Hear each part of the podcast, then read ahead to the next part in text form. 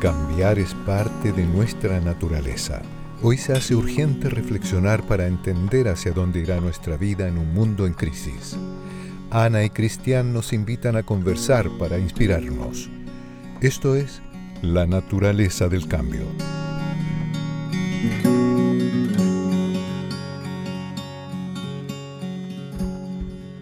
Una de las cosas que siempre nos han enorgullecido a nosotros los valdivianos es nuestro patrimonio, nuestra historia, lo que nos liga con este territorio. O sea, yo desde chico crecí eh, escuchando las historias del terremoto y se veían también estas casas que estaban muy afectadas, también o que habían quedado muy afectadas después del terremoto de 1960, los barcos que habían quedado eh, varados con el maremoto. Y todo eso fue construyendo una identidad, una identidad que para mí me marcó a fuego, de la cual yo crecí estando muy orgulloso. Y hoy en día, volver a Valdivia, hace un año aproximadamente, no, menos, siete, ocho meses que estamos acá, y ver a mi ciudad, no digo destruida, pero muy maltratada después del estallido social, con los muros rayados, en el centro con muchos vidrios quebrados, me hace sentir que, que acá esa historia que a mí me liga con mi territorio ya no se respeta, ya no se cuida, ya da un poco lo mismo.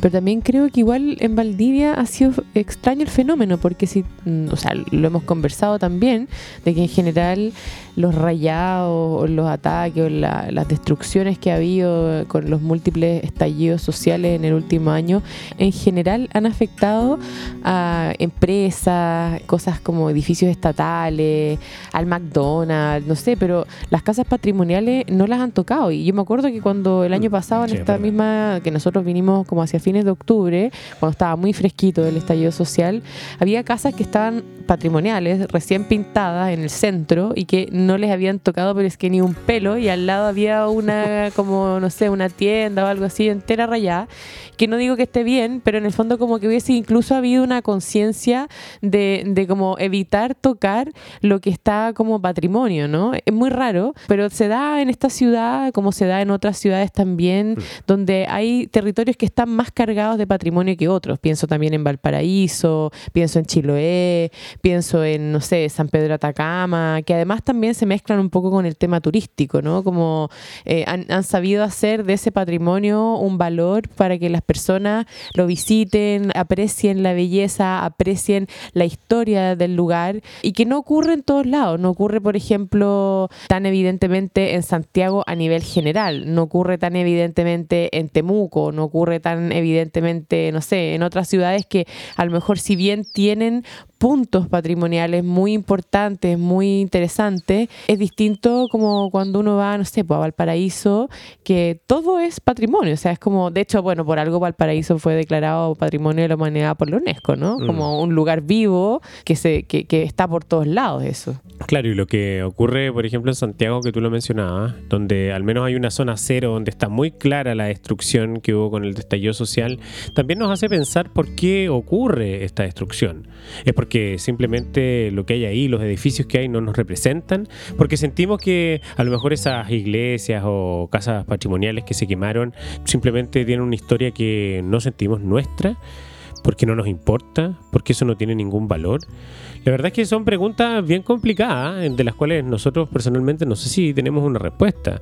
El tema es que, claro, hay una, una historia que a veces no queremos aceptar, que a veces negamos, porque es una historia compleja, una historia difícil, una historia dura, una historia injusta en muchos casos. Entonces, estos monumentos o estas piezas arquitectónicas de alguna forma representan esa historia.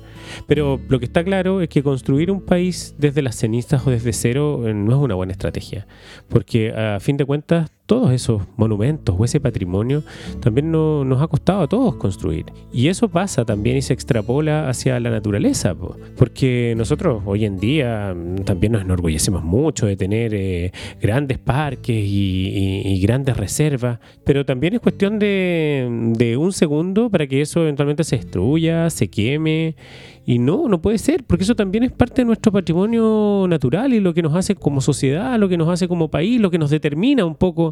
Entonces, hoy en día vale la pena eh, reflexionar al respecto. Yo creo que es clave, especialmente en estos momentos de cambio tan potentes que estamos viviendo.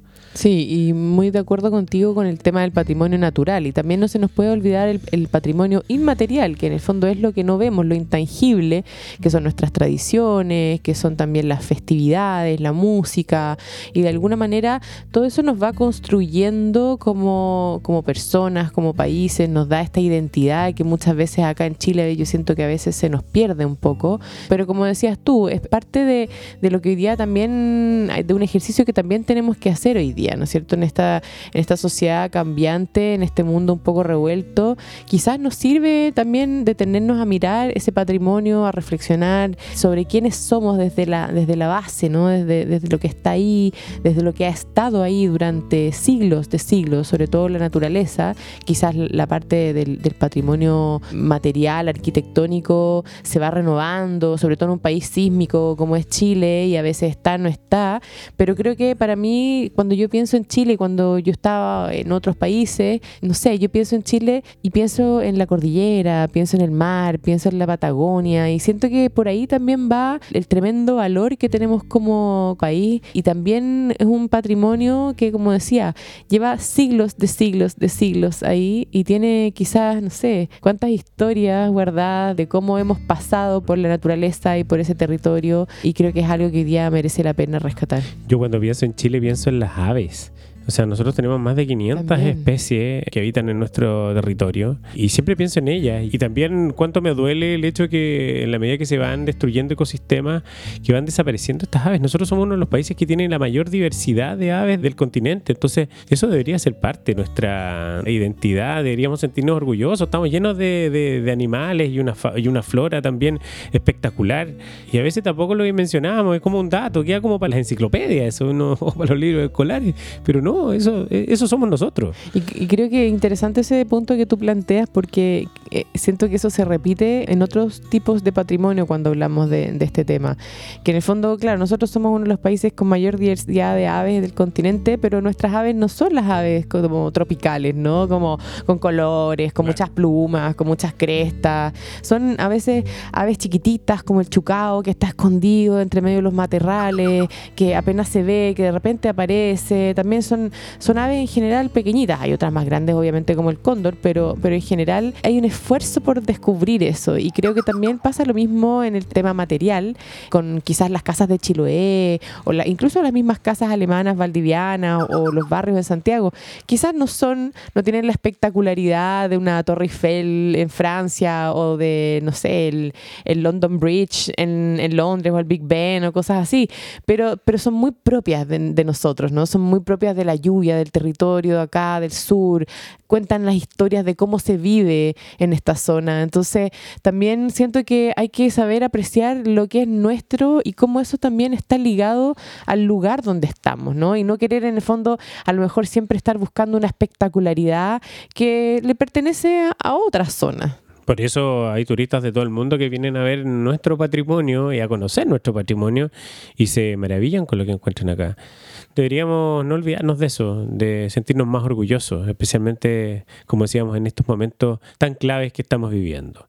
Bueno, y antes de presentar al, invitado de esta semana, obviamente queremos agradecer a Doble Impacto que hace posible que este podcast esté al aire. Doble Impacto es el capítulo chileno de la banca ética, un movimiento que está buscando transformar la economía, impulsando a empresas y organizaciones que trabajan por generar impacto positivo en el ámbito social, ambiental y cultural. Y específicamente dentro del ámbito cultural hay una línea de patrimonio que Doble Impacto busca rescatar a través del financiamiento de organizaciones organizaciones que estén trabajando con esta mirada. Bueno, y para seguir hablando de patrimonio, hemos invitado a alguien al cual yo personalmente le tengo mucho afecto y admiración, por supuesto, por su trabajo como fotógrafo. Se trata de Pablo Valenzuela. Pablo Valenzuela lleva más de 30 años haciendo fotos en Chile y mm, trabajando para divulgar sobre la importancia de nuestro patrimonio natural y nuestro patrimonio arquitectónico también. Yo sé que muchos lo conocen porque él es un activo comunicador en redes sociales y siempre ha estado hablando de estos temas. Últimamente también ha estado muy involucrado con respecto a lo que sido la destrucción de nuestro patrimonio arquitectónico en Santiago a partir del estallido social y generar conciencia también de cómo eh, tenemos que construir una sociedad mejor sin tener que destruir. Pablo ha desarrollado proyectos fotográficos muy interesantes y muy conmovedores a mi juicio, como Habitar la Inmensidad o Geometría del Instante, a los cuales invito a, revisar. Y bueno, para conocer eh, mucho más eh, sobre su visión sobre la importancia de nuestro patrimonio y cómo debemos involucrarnos en el cuidado de él, es que decidimos invitarlo. Así que llamemos a Pablo. Llamémoslo.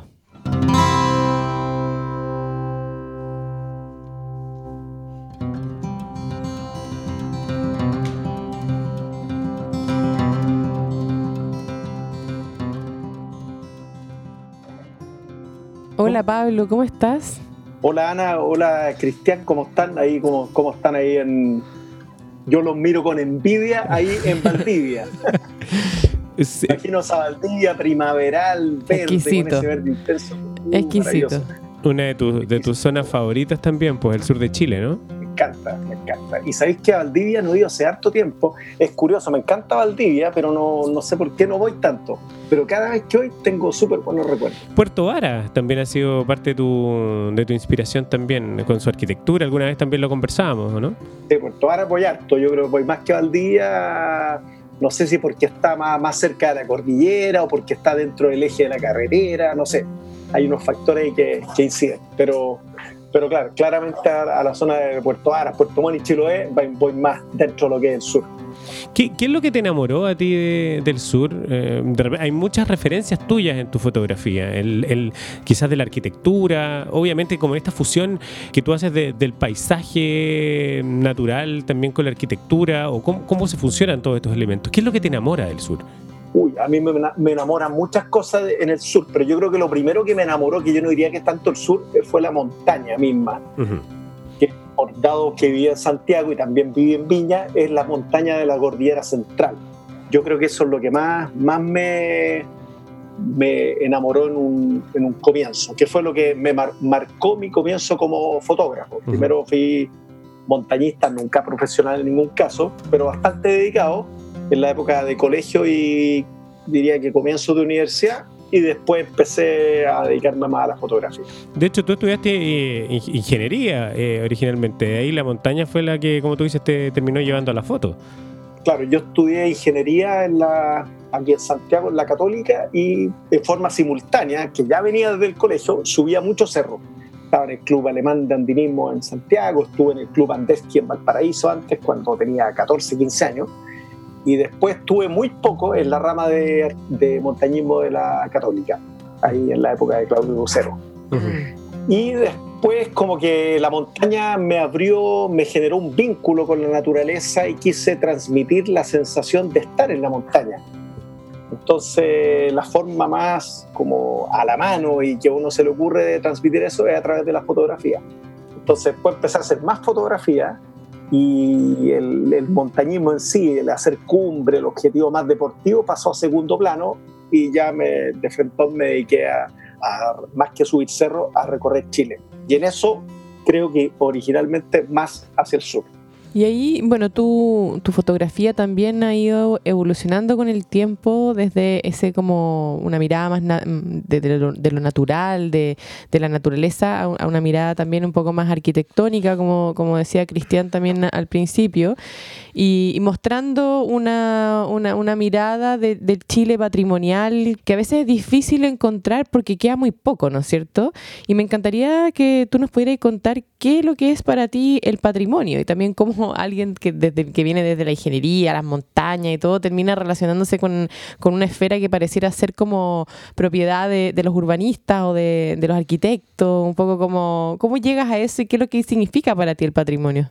Bueno, el, patrimonio es, más que una definición, tiene como varias, yo diría que varias frases lo, y varias lo caracterizan. El patrimonio es como, vendría a ser como como todo el conjunto de bienes materiales e inmateriales. Por eso se habla de un patrimonio tangible e intangible y que abarca tanto lo natural como lo cultural. Y son los bienes que posee una nación, un territorio, una cultura, una sociedad.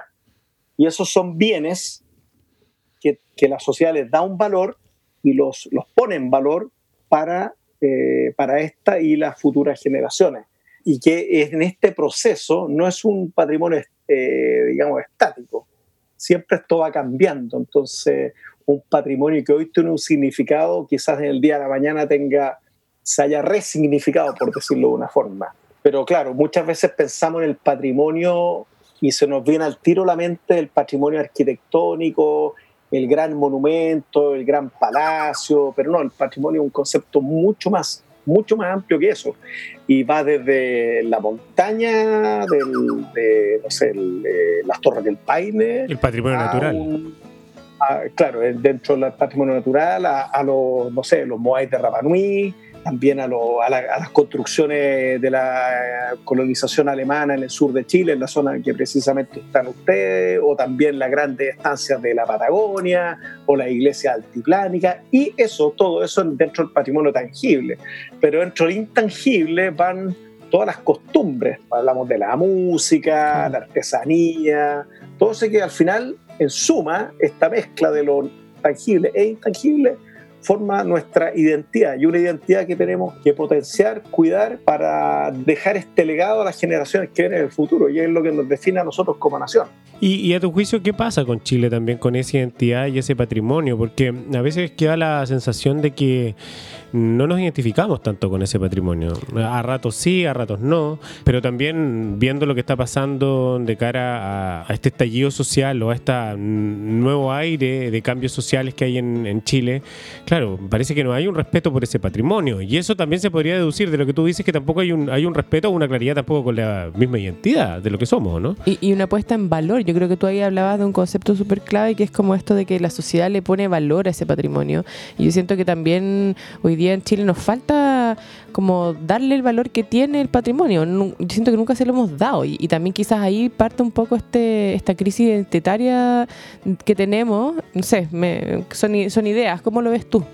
Mira, yo, yo siempre tengo una, una frase que me hace bastante sentido, de que yo siempre pienso que estamos, que en cierto ámbito, no, no, no se tome como un comentario dentro de la mm. política, dentro de nuestra valoración patrimonial, yo diría que estamos peor que hace 100 años, en el sentido de que tenemos menos patrimonio, podríamos decir, pero yo creo que estamos mejor que hace 20, 30. Yo creo que hubo un punto de inflexión en que tuvimos muy poca valoración patrimonial y hemos ahora, que es una tendencia nacional, pero forma parte de una tendencia internacional, que es valorar un poco lo nuestro y que todo, si tú vas a todos los países, todos los países de alguna forma han ido poniendo en valor su patrimonio y lo ves en la revitalización de los centros históricos de las ciudades latinoamericanas, para qué decir de las ciudades europeas, pero si mm. nos vamos al entorno más nuestro, todas las ciudades latinoamericanas han ido han ido eh, eh, valorando sus centros históricos, sus barrios, sus museos, su iglesia, y esa tendencia también se ha dado en Chile. Por eso digo que formamos de esta corriente que se ha ido acrecentando, pese a todos los otros problemas que tenemos, pero yo veo, yo siempre veo el vaso a medio llenar. Y creo que hay una evaluación mayor hoy que hace, no sé, 10, 20 años atrás. El problema, la destrucción y la capacidad del hombre de destruir va más rápido de esta misma valoración que la sociedad hace de las políticas públicas, de la legislación, de las regulaciones que existen para proteger este patrimonio. Por lo tanto, ahí hay un, equilibrio bastante inestable. Entonces, es muy, claro, ahora tenemos una mayor valoración, pero también tenemos una, una tecnología y una voracidad que es muy destructiva. Pero eso va en relación, por ejemplo, a esta cosa como del crecimiento inmobiliario, que, del cual tú has hablado mucho y yo siempre invito a, que revisen tu, cuenta de Instagram, donde tú eres un activo defensor ahí de, y, informador también de lo que está pasando con nuestro patrimonio arquitectónico en ciudades como la de Santiago especialmente, donde se ven como casonas históricas, palacios, no sé cómo llamarlo de alguna forma, especialmente en comunas del sector oriente, fueron, fueron destruidas para crear grandes edificios comerciales sin, a mi juicio, sin valor arquitectónico, digamos, o con menor valor arquitectónico. El tema, claro, eh, va, por un lado va esta cosa como este crecimiento de la ciudad y esta voracidad en que quizás también gatillada por un modelo económico, se va comiendo todo hasta nuestro patrimonio arquitectónico. El tema es que, claro, por otra parte, lo que te preguntaba inicialmente, también esto se contrapone, este crecimiento y valoración de nuestro patrimonio, también con la destrucción, una destrucción no solo inmobiliaria, sino también de, las personas frente a un estallido social. Tú también hablaste mucho de eso en, tu cuenta de Instagram con la destrucción de, la última iglesia, la de Vicuña Maquena, en el aniversario, el segundo aniversario del 18 de octubre, donde, claro, eso da cuenta de quizás de la falta de respeto o la falta de eh, valor que se le tiene tiene a nuestro, a nuestro patrimonio, más allá de que sea una iglesia o sea un edificio, una embajada. El, tema es que ahí eso tenía un valor porque llevaba muchos años también y hay una historia que contaba y fue destruido en fracción de segundo. ¿Cómo lo ves? ¿Por qué sientes que hoy en día hay esta necesidad también de destruir, pero por destruir? Porque ahí no había una intención de echar abajo esa cuestión para construir un edificio. Ahí simplemente es porque no te identifica, no nos identifica, eso voy, no nos identifica, es porque esos son monumentos quizás cosas que no tienen nada que ver con nosotros. Mira, yo diría todo, todas las anteriores, es bastante complicado. A ver, esta pregunta que es un poco es un poco larga, digamos, pero la abordaría de dos puntos de vista. Yo creo que la primera parte que tú hablabas de, este crecimiento, esta voracidad, claro, obedece también, obedece a un crecimiento económico, pero también obedece a una mayor densidad poblacional, obedece a, a una a mejor calidad de vida que aspiramos todos. Entonces, claro, cuando, eh, cuando construimos edificios no, no, solamente pensemos en que, en que el, único objetivo es la rentabilidad del inmobiliario. El, el, objetivo también es, no sé, densificación de la ciudad, que no, que, no que no se expanda mucho esta, ciertas políticas territoriales. O sea, no todo es tan malo, pero el problema ahí es que yo creo que teniendo una visión de valoración patrimonial, ese crecimiento puede ser de una forma mucho más ordenada, de tal forma que se concilie el, este legítimo, legítimo desarrollo de la ciudad con la valoración del patrimonio existente, de los barrios, de la calidad de vida de sus habitantes. Entonces, ahí hay un equilibrio más o menos inestable. Y no pasa en Santiago, pasa en todo Chile, pasa en Valdivia, pasa en Puerto Montt. ¿Para qué decir Puerto, claro, ¿para qué decir Puerto Montt? Mm. Eh, Puerto Aras también, todos estamos amenazados también, porque la gente quiere vivir ahí, quiere vivir cerca de, donde tiene mejor vista, quiere vivir en el centro, cerca de los servicios y todo. Y hay una tremenda demanda. Esa demanda la agarra la inmobiliaria y, se genera este, este negocio que, que a veces es muy voraz. Entonces, que para eso hay que tener una buena regulación con incentivos, con una legislación acorde. Ese es un punto.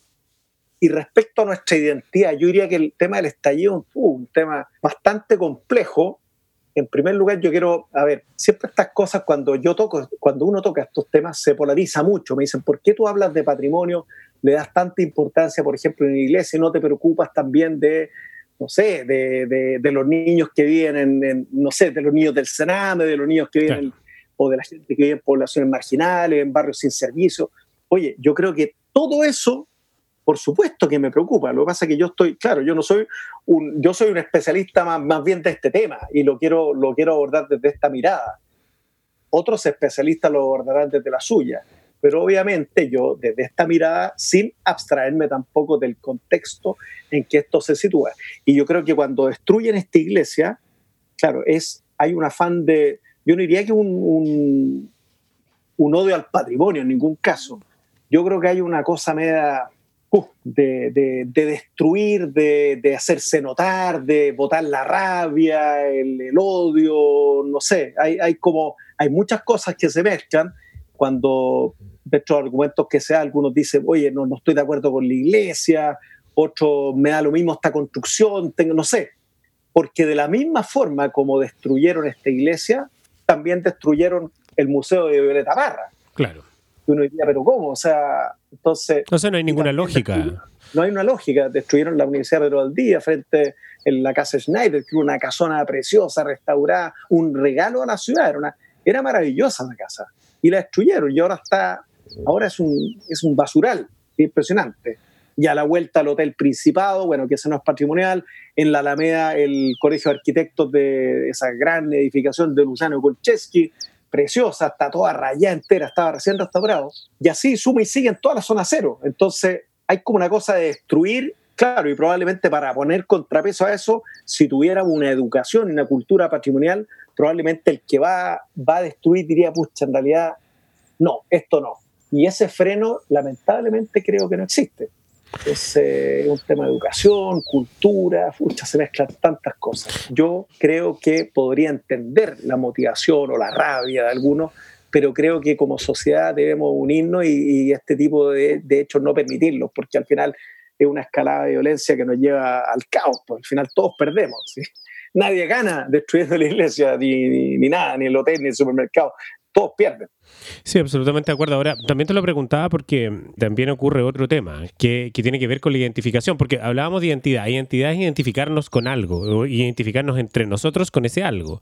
Ahora, eh, claro, no, no, solo pasa con la arquitectura, también pasa con nuestras estatuas o, ese tipo de simbologías también, que vienen también de épocas pretéritas eh, que tenían que ver con, con otra forma quizás como se administraba el país, donde ese tipo de figuras de alguna forma representaban a un sector de la población. Hoy en día también todo eso está en crisis, todo eso, y, lo veo con, la estatua de Baquedano en la Plaza Baquedano, actual Plaza de la Dignidad, que básicamente es un chiste, o sea, esa cosa que un día la pintaban negra, otro día estaba roja y así, y de verdad, eso es como que de verdad a todo el mundo le da lo mismo. Y al final eso eh, igual es un símbolo, un símbolo que habla de nuestro país como una sociedad republicana, como una sociedad que se independizó de cierta manera, pero claro, también es como derribar estas imágenes.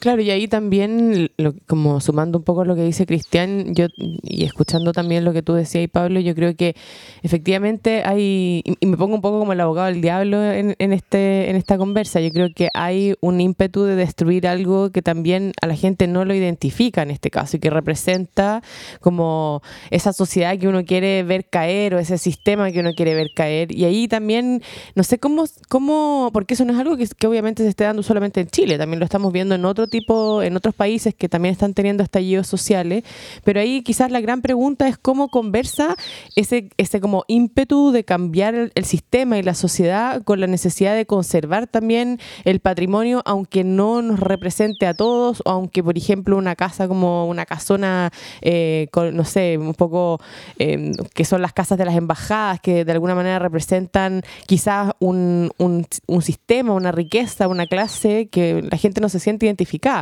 yo entiendo que efectivamente hay como una cosa estética también de, ese patrimonio, pero quizás lo que hay detrás, todo el trasfondo, es lo que se quiere mm, eh, erradicar. Entonces, ¿cómo, ¿cómo hacemos conversar esas dos realidades, no? Es un tema muy complicado, pero yo, yo creo, claro, muchas veces se dice que estas casas, estas que representan una riqueza, son casas de la oligarquía, pero tú mm. ves también destrucción de bienes que son, que al final, bibliotecas, que rayado el museo.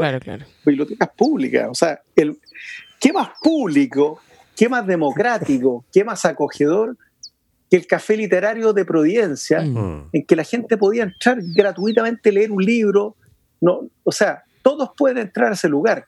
No representa la oligarquía en ningún caso, pero sin embargo fue vandalizado y quemado. Lo que te decía anteriormente, el Museo de Violeta Parra, también quemado y vandalizado. O sea, ¿cómo se pueden oponer a la figura de Violeta Parra? O sea, no, no, le veo, la verdad que no le veo ningún sentido.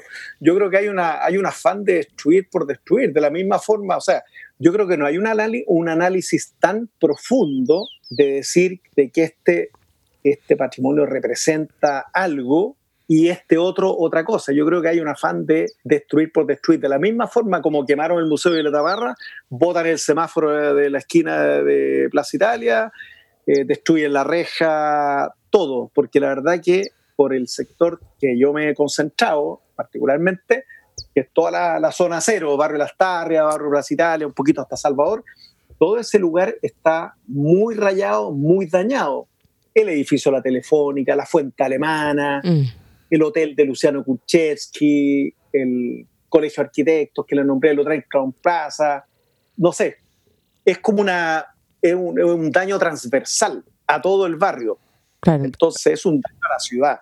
Y, un daño que yo creo que es muy egoísta porque es una minoría, porque yo no puedo pensar que es una mayoría la, la, destructiva, es una minoría que quiere imponer una verdad al otro a costa del otro. Mm hablando de una dignidad y hablando de una empatía, pero por favor, qué menos digno y qué menos empático es ir y quemarle el lugar donde trabaja, donde vive toda una persona todo, toda su vida. Ayer conversaba con un comerciante del, que tenía un restaurante, ahí en, frente a la Plaza Italia, en, esos edificios turrios, son unos edificios de preciosos. Mm. Me decía, soy un español, llegué hace 32 años a Chile, entiendo todos los problemas sociales, entiendo el descontento, entiendo que hay desigualdad, de la misma forma que yo, Pablo Valenzuela, también la entiendo, Pero, y él me decía, pero esta no es la forma. O sea, yo tenía 26 empleados el 18 de octubre del año pasado. Hoy tengo dos. Mm. Amo mi trabajo, me encanta y no me voy a ir de aquí porque la voy a pelear hasta el último. Entonces, ¿alguien se puso en el caso de esa persona y de las 24 familias que quedaron sin trabajo? No, lógico que no. Entonces, claro, es muy, es muy épico esto ir a destruir este símbolo, todo, pero pongámonos también que detrás de eso hay personas que sufren, hay familias, hay trabajo, hay sueños. O sea, no es solo este símbolo de, esta construcción de cuatro paredes paradas, sino que hay todo un tema social detrás, y una comunidad que sufre. Y hay que ser empático con eso. Y el Estado debe velar porque todos puedan vivir su vida en paz y libremente. Sí, yo debo, reconocer que a mí como personalmente también me genera, me aterra mucho esa sensación como de descontrol en la destrucción también, como de, sentir que, efectivamente se, te puede ir de las manos el, discurso también, como de, protesta y, de, y de, llamada de atención. Y ahí, bueno, no sé, no sé si como en, en, caso también, por ejemplo, del patrimonio natural, eh, según tu experiencia, lo que amenaza, porque obviamente que nuestro patrimonio natural también a veces se ve muy amenazado, quizás no en este caso a raíz de un estallido eh, que se ha concentrado mucho más el tema de la destrucción de las ciudades, pero el patrimonio natural también hoy día se ve amenazado con el avance del, en el fondo este como mal llamado progreso, las construcciones, la modernidad, eh, también la, falta de cultura de muchas personas en parques nacionales, en la naturaleza. Nosotros lo vemos acá y, siempre nos ha llamado la atención de repente ir al bosque y ver el bosque lleno de basura y tú decís, bueno, si la gente que viene a la naturaleza a disfrutar de estos espacios debería entender el valor que tiene y no llenarla de basura. Entonces, no sé si es la misma raíz, el mismo problema. ¿Cómo, cómo, cuál, desde tu experiencia, cómo ha sido eso que tú has también transitado entre el mundo natural y el mundo material del patrimonio? Mira, yo diría que lo, lo que se ve es, eh, en la ciudad, al final es un resumen de lo que tú ves en el territorio. O sea, de la misma forma en que, no sé, la empresa inmobiliaria que está en la ciudad y como construyendo ese edificio de 30 pisos en el Estado Central, esos mal llamados guetos verticales, eh, de la misma forma también está, no sé, en la, en la, en la costa central, por ejemplo, entre Valparaíso y Viña, construyendo unas moles, rompiendo las dunas, o sea, existe también esa voracidad en el territorio y en todos lados lo ve uno pero también ese, ese, eso es el lado, digamos, diría más, más como empresarial del territorio, o no sé, la actividad en exceso y sin muchos límites de la minería o de la industria forestal, la sustitución masiva que en alguna época se hizo del bosque nativo por especies exóticas como pino eucaliptus, no sé, la industria salmonera que es demasiado invasiva en los fiordos del sur. O sea, todo eso uno lo ve también del lado como diría que económico-industrial, que uno lo ve en la ciudad. Y de la misma forma, uno ve al visitante que, como tú decís, que va al bosque, que uno no puede, no puede entender de que alguien que dice que, o sea, que hace un esfuerzo realmente subir en cerro y después arriba deja la basura o raya el árbol. a mí me cuesta mucho entenderlo, pero mm. también eh, está eso. O también, y también están las tomas de terreno, por ejemplo, en Puerto Viejo, en Copiapó, tomas de terreno en el mar. Impresionante o sea, las mismas tomas de terreno que uno ve en la ciudad, uno las ve allá en, los territorios fuera de las ciudades, la basura que uno ve en la ciudad, también la ve ahí, la destrucción, no sé, de las rocas rayadas en la playa, los árboles también rayados o cortados, toda esa cosa de falta de cultura, uno también la ve en el territorio. Igual, Pablo, pareciera que este, este tema de, cuidar nuestro patrimonio, sea natural o un patrimonio arquitectónico de las ciudades, parece que es bastante, bueno, como tú lo decías, entre comillas, se ha ido, ha ido creciendo en los últimos años. De hecho, a mí me llama mucho la atención, por ejemplo, con el mismo patrimonio natural. O sea, eh, hasta no hace mucho tiempo eh, se empezaron a crear más, reservas, más parques, se le empezó a dar mayor valor, se empezó a acercar también los contenidos de estos parques y lo que ocurre en estos lugares a la gente, se empezó a democratizar de alguna manera. De hecho, escuchábamos el otro día la, la, entrevista que le hacían a la Christine Tompkins em, en la era sur, si no me equivoco. Y claro, y, es divertido darse cuenta cómo en algún minuto, cuando ellos empezaban a hacer conservación eh, en Pumalín, eh, se crearon las teorías más descabelladas de por qué estos gringos se venían a hacer conservación acá y qué es lo que querían y por qué estaban cuidando todos estos lugares tan prístinos, que algo, algo raro tenía que haber detrás. Y te lo pregunto porque tú también trabajaste en, en Tompkins Conservation y trabajaste de, la mano también de Douglas Tompkins en su minuto. ¿Y cómo lo ves también? ¿Cómo, cómo ha ido evolucionando y ha ido creciendo esta necesidad de cuidar nuestro patrimonio natural y cómo eso cada vez se ha, hecho más parte de nuestro ADN como chilenos? Porque parece que por ahí también va, nuestra identidad, una identidad que debería estar más asociada a la naturaleza, a nuestro patrimonio natural, ¿o no? Claro, bueno, ese fenómeno de Tompkins también es, es un reflejo de lo que te decía de que, no sé, de que estamos de que estamos mejor que hace 10, 20 años en esa área. O sea, claro, cuando me tocó tener mis, primeras, mis primeros trabajos con, con, los Tompkins fue el año 90 y 99. Los conozco desde la época de los Defensores del Bosque, en que yo participaba como año 98, 97, 98, o antes incluso. Y después, el año 99, hice el primer trabajo con ellos. Hice muchas cosas en Pumarín en, en los 2000 y la verdad que, claro, en esa época nadie creía en, ellos, de los chilenos. Yo siempre creí porque siempre los conocí y, siempre entendía de que esto, de que una persona dedicara su vida por amor a la naturaleza. O sea, yo siempre lo, entendí. Entendí que alguien tuviera esa motivación y no solamente una motivación de un enriquecimiento económico.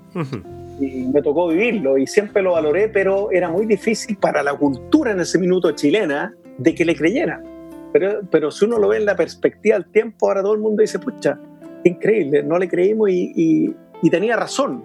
Y tanta razón que después nos donó un parque, o sea, ¿qué, más generoso que eso? Entonces, en ese sentido yo creo que nuestro acercamiento al patrimonio ha mejorado, ha mejorado. Y, y en ese ejemplo también podría haber dentro del patrimonio eh, más histórico y arquitectónico de las ciudades, tú ves que la declaración de zonas típicas, de inmuebles de conservación histórica, eso ha aumentado mucho eh, desde, hace un tiempo. De la misma forma que ha aumentado la destrucción por otro lado, como te decía. Pero igual hay una, hay una mayor valoración. Paso siempre a medio llenar. Oye, Pablo, y desde tu punto de vista, ¿a quién crees tú que le compete el rol de conservar el patrimonio? Y también, como te pregunto, dado que nosotros, este podcast está apoyado por Doble Impacto, que es el proyecto de la banca ética en Chile, que también tiene una línea de financiamiento para temas patrimoniales, ¿cómo se relaciona también el hecho de la conservación, el financiamiento del patrimonio hoy día en Chile? ¿A quién le debería caer ese rol? ¿A los privados? ¿Le debería caer al Estado? ¿Le debería caer a los filántropos? En el fondo, eh, se espera que muchas veces temas como estos de, la cultura sean gratuitos, pero igual hay un esfuerzo finalmente que tiene que estar puesto en gestión, en financiamiento, y un poco como que no está claro quién es el, que tiene la, capacidad hoy día o, a quién le debería recaer esa pega, ¿no? Bueno, yo creo que en eso tiene que haber un, toda una legislación de tal forma que todo el aparato público y privado vayan en esa línea. Y en ese sentido yo creo que lo, lo que más se necesita es una ley, una ley eh, de incentivo patrimonial, que ahí está, como, como dicen, está durmiendo una en el Congreso hace harto tiempo, porque yo creo que el patrimonio es algo que nos beneficia a todos. Por lo tanto, de alguna forma, todos como sociedad, tanto público y privado, tenemos que hacer un esfuerzo en solventar eso. Entonces, no es justo, como sucede actualmente, que a una persona, no sé, le declaran un inmueble de conservación histórica, monumento nacional, de lo cual puede estar muy orgulloso y que ojalá que así sea, pero también yo creo que tiene que tener un incentivo económico, porque eso tiene un costo. ¿Y por qué tiene que tener un incentivo económico? Porque el beneficiado de eso es la sociedad toda, la que, se, la que gana con que ese inmueble que es privado se conserve en el tiempo. Entonces la sociedad debe pagar por eso. a través de, una exención de, no sé, de contribuciones, a través de fondos, a través de, no sé, políticas de, planificación territorial de, planes reguladores de la comuna, no tengo idea. Muchas cosas de tal forma que a esa persona, aparte de ser un orgullo tener patrimonio, eh, su patrimonio, ese orgullo también eh, sea sustentable en tiempo. Claro. Es lo, es lo más justo y al final es lo que da resultado y no sé, por ejemplo, incentivar, hay, no sé, montón de cosas de, de incentivo de, que de, cierta flexibilidad también en transformaciones del inmueble, modernizaciones, porque no sé, no podemos vivir en ciudades museos muertas. Mm. Una ciudad museo no tiene ningún, al final no está condenada a morirse, al final del patrimonio es la gente, es la gente que, la, que lo habita, como te decía, el patrimonio eh, tangible e intangible. Entonces, es importante que, ese patrimonio tenga vida y para que tenga vida tiene que haber gente detrás y cuando hay gente detrás requiere recursos. Claro. Es un tema complicado, pero yo creo que la sociedad tiene, necesita eso. De todas maneras, no podemos llenarnos de casas transformadas en centros culturales porque al final eso no se sustenta. Mm. No da, o sea, no, imagínate, todas las casas eh, conservadas para un centro cultural. Al final no, ¿Quién financia eso? Sí, y hasta qué punto efectivamente esas casas que son transformadas en centros culturales te representan. O sea, vas ahí y entras y realmente sientes que lo que hay ahí es tu historia. Eso, eso es complicado porque a veces, igual a mí me llama la atención cuando, cuando se crea este Día del Patrimonio y, se abren todos los museos, eh, o se abrían, porque ahora ya no sé cómo va a ser el tema, y se abrían los museos libremente hasta las tantas horas de la noche para que la gente los fuera a visitar, se repletaban. O sea, eso también era un súper buen indicador, era un tremendo paseo. Yo encuentro que era una acción muy bonita y, que hablaba de que sí íbamos a ver nuestros monumentos y sí íbamos a ver, eh, nos interesaba eh, entender y conocer nuestra cultura. Pero yo sigo sin entender muy bien esta cosa de la identidad. ¿eh? O sea, ¿cuál es nuestra identidad? Porque a ver, la verdad que si a, un, egipcio yo le pregunto, ¿qué, es lo primero que se me viene a la cabeza? Las pirámides y toda esa cultura maravillosa que, tiene milenaria. Probablemente también me pasa con los franceses o quizás con los ingleses, pero, pero Chile me cuesta un poco entender. ¿Cuál es nuestra identidad desde el punto de vista del patrimonio? Si uno le pregunta a, una persona X, ¿qué es lo que es Chile en términos de vista patrimonial? ¿Y qué es lo primero que se te viene a la cabeza? Y te lo pregunto a ti también. ¿Qué es lo primero que se te viene a la cabeza? Yo creo que la, la identidad yo creo es que ser un territorio, yo creo que una mezcla entre el territorio muy potente, yo diría que lo más, lo más potente de Chile es el territorio, sin duda, territorio natural, por nuestra configuración geográfica, en el extremo sur de, América y al borde de la cordillera como un, como un escalón que da al Pacífico. Eso una, y que abarca desde el desierto de Atacama, imagínate, desde el desierto más, más árido hasta los hielos australes, o sea, es tremendamente diverso. Y la forma en que los chilenos habitamos ese territorio, yo creo que eso configura en nuestro patrimonio. Entonces, claro, probablemente tú piensas en Francia y piensas en un tipo de arquitectura, hay un ícono, no sé, piensa en, la, en París, piensa en los íconos de París. Chile cuesta pensar en un ícono, pero yo creo que nuestro ícono es esa, esa tremenda diversidad y la forma que nosotros la habitamos. Y cuando hablo de eso, hablo desde la forma en que habitamos el altiplano, con esas construcciones muy, muy austeras del, extremo norte de Chile, de, la zona de Arica y Barinacota, hasta la forma que tenemos de habitar, no sé, los, canales australes o la Chiloé, por ejemplo. Eh, no sé, hay una gran diversidad dentro de Chile y yo creo que todo forma parte de nuestro patrimonio. Cuando alguien dice es que no existe una arquitectura auténtica chilena, es que tampoco existe quizás, no existe tampoco una, una cosa, eh, no somos algo puro, puramente chileno. Mm, yo creo que también somos, un pueblo esencialmente mestizo, mm. un pueblo de, de inmigrantes mezclados con pueblo originario, entonces de todo eso surge una identidad. Entonces tiene tanto valor eh, la iglesia chilota, el palafito, eh, la casa alemana de Valdivia, eh, en los, pueblitos altiplánicos, en, el, no sé, en el Salar de Surir, en Parinacota. Todo eso forma parte de nuestro patrimonio. Y una identidad que está en desarrollo, pues una sociedad bastante joven. Eh, o sea, es verdad, yo me comparo con, o sea, estoy, haciendo esta comparación odiosa con, con, con Egipto o, eventualmente con, con, Inglaterra, Nueva York, o no, bueno, Inglaterra y Francia. Pero, pero claro, eh, es verdad, nuestra historia es mucho más corta. Todavía somos adolescentes quizás en, en, estos temas. Y también quizás yo creo que hay un, hay un error en tratar de, de quizás tener o identificar una sola identidad chilena. Quizás hay, como tú dices, Pablo, en el fondo hay formas diversas de habitar el territorio y por lo tanto hay identidades diversas también dentro del mismo país. O sea, lo, que se vive en el sur es súper distinto a cómo se vive en el norte y en la cordillera, los arrieros, eh, la, gente que vive en el Valle Central. O sea, hay múltiples identidades que, y me encanta eso como de asociarlo a los territorios, porque yo creo que, y es algo que se repetió también en este podcast, como eh, yo siento que vamos a ir cada vez más hacia lo pequeño, hacia lo local, hacia lo territorial, como unidad administrativa, como, como una unidad cultural y, también representativa de esa identidad. Entonces lo encuentro también muy lindo pensarlo de esa forma.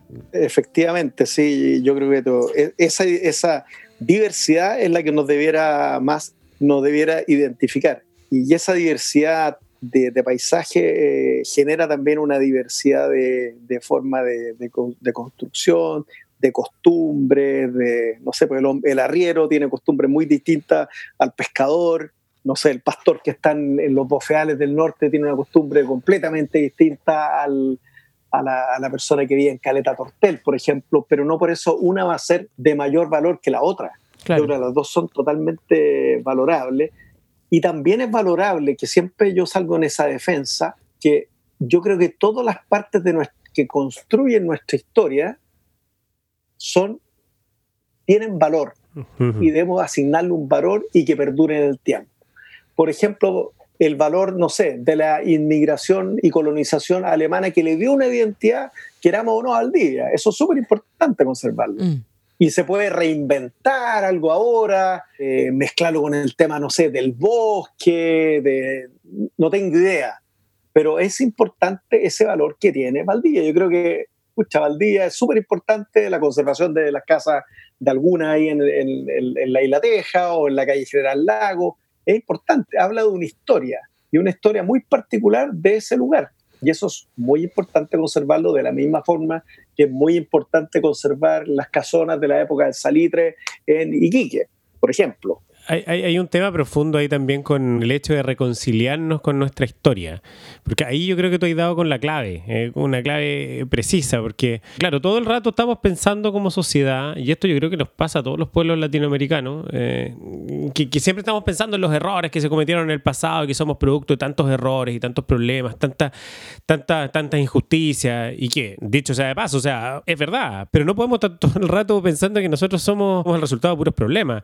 O sea, yo creo que esa historia también ha construido lo que somos y ha generado nuestra identidad. Una identidad que como que se tiene que mirar para adelante, que tiene que crecer con un país mucho más unido, con un país que no solo cuide su patrimonio material, sino su patrimonio inmaterial, es decir, que nos cuidemos entre nosotros también, entre personas. Yo creo que por ahí parte también aprender a comunicarnos, a, cuidarnos entre nosotros, a querernos un poco más, a no estar peleando, porque si ni entre nosotros nos entendemos, que vamos a andar cuidando el, edificio de la esquina. Ese, ese es el tema, ¿no? Oye, pero tú tocaste algo muy... Porque ese, es, no estamos reconciliados con nuestro pasado, pero ¿qué sociedad no ha tenido un pasado con, problemas, claro. con enfrentamientos? Todas las sociedades, todas las sociedades se han construido de esa forma en todo el mundo. Entonces, eh, claro, hoy día justamente a raíz de la, de la destrucción de esta iglesia, alguien decía, pero es que la iglesia católica y todo, entonces había muy, y otra persona decía, oye, pero en otros lugares del mundo, como en Bélgica, donde ya hay, no sé, un porcentaje católico menor, digamos, iglesias católicas se han transformado después en centros eh, culturales, hay música, o sea, resignificaron ese lugar, pero no por no por eso lo vas a quemar, no por no estar de acuerdo con una creencia de otra persona, que partía los encuentros de, de una intolerancia eh, inaceptable. Pero bueno, pero aún así, no por eso lo vas a quemar. Absolutamente, estoy de acuerdo. En, todo el mundo también hay iglesias que han cambiado de, hay construcciones, me refiero a iglesias, que han cambiado de iglesia, o sea, de, la iglesia que la sustenta, de la comunidad que la sustenta. O sea, eh, el, matrimonio en ese sentido también es dinámico. Es súper importante eso y, de, que entendamos ese valor y que no esta cosa, este impulso tan de, de como refundar Chile, significa hacer tabla rasa de todo y empezar a reconstruirse de cero la ceniza, ¿no? Es, absurdo eso.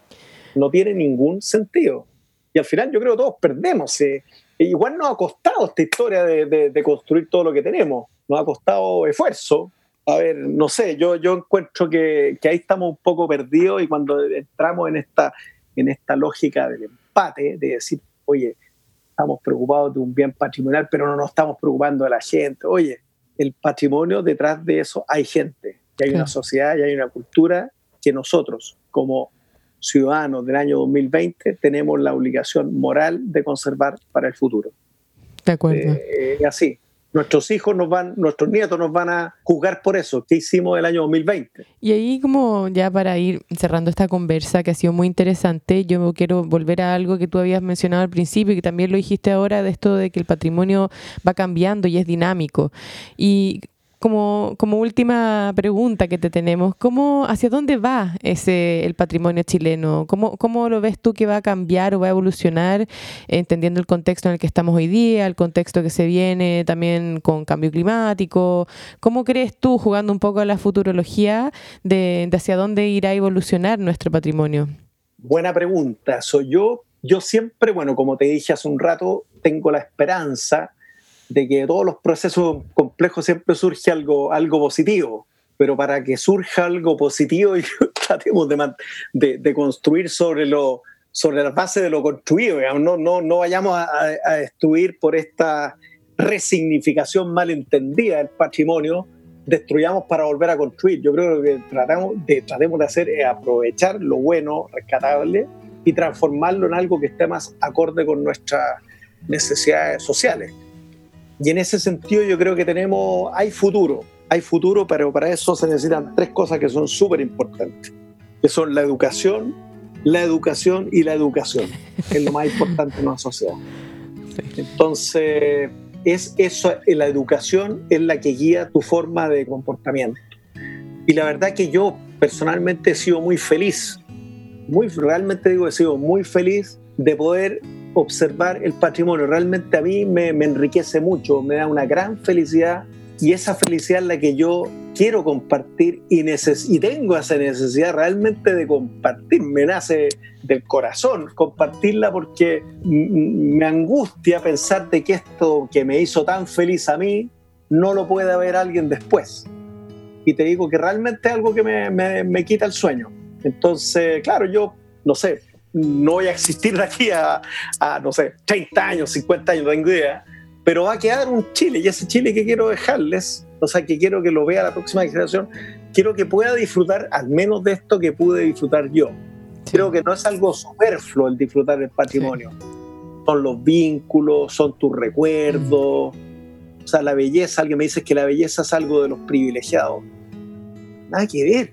La belleza es un valor universal. Sí y a un niño, independiente de su condición social, debe mostrarle la belleza. Y eso, todo niño sueña, un niño es una esponja. Entonces, todo niño puede gozar de ver esa belleza. Y, y, ese es el deber que nosotros como, como generación actual tenemos con las futuras, con los que van a venir después. Así es, Pablo. Bueno, Pablo, o sea, de verdad es un, es un placer hablar contigo. Y yo solo quería agregar que al, tema de la educación, creo que lo más importante también es incentivar mucho la comunicación creo que es clave en momentos como los que estamos viviendo aprender a escucharnos, aprender a dialogar, eh, dejar de pelear, dejar de imponer los puntos de vista unos por sobre los otros. A veces parece imposible, pero esa es la forma en que nosotros vamos a aprender a entendernos de alguna manera.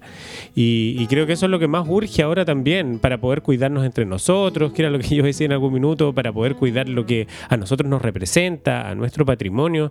No nos olvidemos que nosotros somos parte de este patrimonio. Lo, los seres humanos de esta sociedad, nuestra, nuestra riqueza intelectual, lo que nosotros eh, somos como especie. Entonces, si no nos cuidamos, eh, las cosas no van a funcionar. Entonces, bueno, Pablo, de verdad para mí siempre es un placer conversar contigo, reflexionar de fotografía. Obviamente tú sabes que es mi, otro tema que me apasiona de la vida y obviamente cada vez que hablamos terminamos hablando de un montón de otras cosas porque, porque es inevitable, es inevitable cuando uno, como dices tú, ha, tenido la fortuna de conocer la belleza, no querer conservarla y no, y no querer cuidarla. Así que de verdad, muy, muy bonita conversación y te lo agradecemos mucho. Sí, muchísimas gracias No, también yo por tu tiempo. Yo les agradezco a usted y de, de haber participado en esto y, y que me hayan invitado, un honor. Es un tema que a mí me apasiona y me apasiona como me apasiona como chileno. La verdad que yo amo mi tierra y quiero, quiero hacer lo posible porque la gente la pueda disfrutar y también que exista un acceso al patrimonio para todos sin distinción social, política, económica. Que todos los chilenos podamos disfrutar, pero eso implica un, también un deber de cuidar lo nuestro. Así que gracias por y los felicito por este programa que es un gran aporte y les cobro solamente esa cerveza que me que está esperando allá en Valdivia, la cuello negro. Ay, sabía que ir a Valdivia, así que Cuando quieras, Te la, cuando te la quieras. tenemos en el ref, si ver tú esa- sabes que... ver esas casonas de madera que pucha que me gustan, tan lindas de- me Bueno, encanta. Eso, eso es una, esa es una deuda que espero que pronto la, la podamos saltar, así que te estamos esperando acá y te mandamos un tremendo abrazo, Pablo. Cuídate mucho. Que estés muy bien, Pablo. Muchas gracias. Gracias. Un abrazo y saludos por Valdivia. Gracias. Chao, chao.